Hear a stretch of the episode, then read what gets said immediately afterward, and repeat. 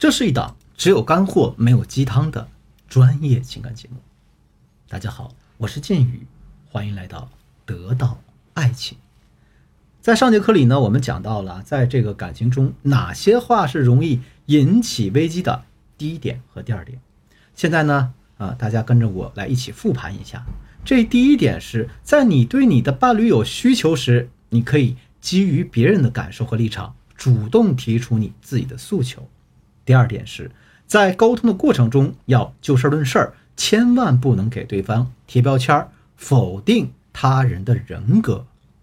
那这节课呢，我们接着来讲，在感情中有哪些话容易引发危机的第三点和第四点。这第三点是你表达自己感受的目的是什么呢？我不知道大家有没有思考过这个问题啊？你知道，当你向别人表达自己感受时，你这个目的？到底是什么吗？我给大家举个例子啊，当你在发泄情绪，对别人说你总是不理解我，你总是如何如何对我不好，你永远都是这个样子，我都说了多少遍了。其实，如果老师站在你们的角度呢，我是百分之两百的理解大家。我也知道你们为什么要说这句话，因为你们说这句话是想解决问题，是想要。其实啊。如果监狱老师是站在你们的角度，我是百分之两百的理解你们的。我也知道你们为什么要说这样的话。你们说这些话是想解决问题，想要这个男人关注你的感受，对不对？你并不是想跟他吵架呀，你也并不是想生气。那说难听点的，你生个气，脸上可能多道皱纹呢，这得打多少水光针才能打回来？打都是钱，这不划算。所以你得知道，你想沟通，你的目的和表达到底是要干什么？是要解决事情、解决矛盾、纠正他让你不喜欢的一些地方，影响他，让他变成你喜欢的样子，对不对？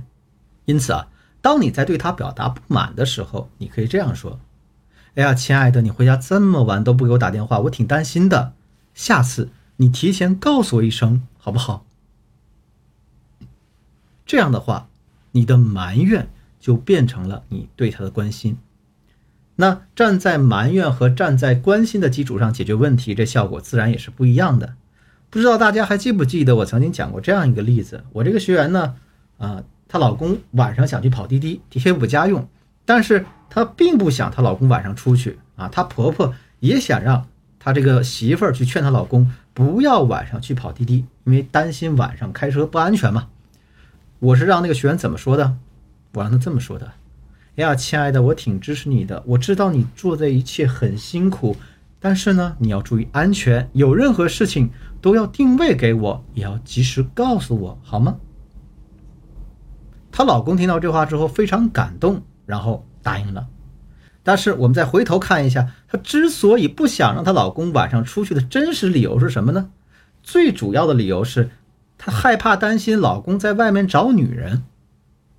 可如果她把这么个原因告诉她老公，在逼着她老公跑滴滴的时候必须给她发定位，那你说她老公能答应吗？她老公能不和她吵架吗？这答案是可想而知的。所以啊，当我们下次想要向别人表达自己的感受时，要先问问自己：我们表达这个感受的目的到底是什么？如果纯粹是为了发泄情绪，那我建议你可以换个别人嘛，找个朋友啊。闺蜜啊，哪怕网络上的陌生人啊，你发泄自己的情绪都可以。但如果你是想解决问题，那你就要先问一下自己，你是不是可以找到更好的解决方式呢？这第四点啊，是在进行沟通时提高嗓音。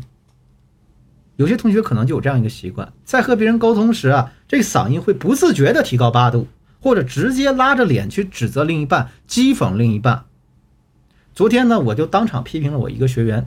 我这学员的老公有一阵儿没给她钱了，再加上呢，呃，她老公最近还买了一些别的东西，于是呢，她心里非常不平衡，阴阳怪气的对老公说这样一句话：“哎呀，你真有钱啊！”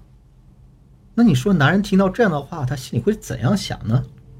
他很可能会觉得你是一个很物质的女人，你就是奔着他的钱去的。那你觉得，当一个男人面对这样的女人，他还会心甘情愿的给她花钱吗？如果呀，你不想让男人产生这样的感觉。那我们应该去怎样沟通这样个事儿呢？首先，我们要把声音变成一个正常的语调啊，就像建宇老师给大家讲课的时候，这个声音语调就可以了。然后呢，再去跟他沟通交流。大家千万不要把自己的嗓门提得那么高，生怕别人不知道你想跟他吵架一样。我再给大家举个生活中很常见的例子吧啊，大家应该都有坐公交车的经历。当我们遇上上下班的早晚高峰的时候，那公交车啊，尤其北京，就跟那沙丁鱼罐头似的，人挤人。人多的时候呢，这公交车司机忍不住会扯个嗓门大喊：“往里走，往里走。”他对你可能真的没有什么恶意，但当你听到那个高喊“往里走”的声音，你是不是会觉得很烦？你是不是会觉得这人很没素质？这是不是会激发你的逆反心理？本来你还想往里走，听你一讲，我就真就想站在这儿了。对不对？所以大家在与人沟通的时候，不要提高你自己声音的分贝，不然的话，即使你真的没有恶意，你也会给人一种态度恶劣的感觉。好了，那今天的课程呢，到这就结束了。我们再来一起简单回顾一下，我们今天在感情中哪些话引发危机的这样一个课程当中学到的第三点和第四点内容。这第三点是你表达感受的目的到底是什么？第四点是。我们在与人沟通时，不能提高自己的嗓门。那在下节课程当中呢，我们将继续讲述在感情中哪些话容易引发危机的第五点内容。如果你对这个专辑的内容非常感兴趣的话，一定要准时收听。也欢迎你在评论区说出你对这堂课程的感受和建议。如果你的情感问题比较严重，急需专业帮助的话，那可以添加我助理的微信文姬八零，文姬的全拼八零。也就是 W E N J I 八零，把你的情感困惑告诉我，我一定有问必答。好了，我是剑宇，我们下期再见。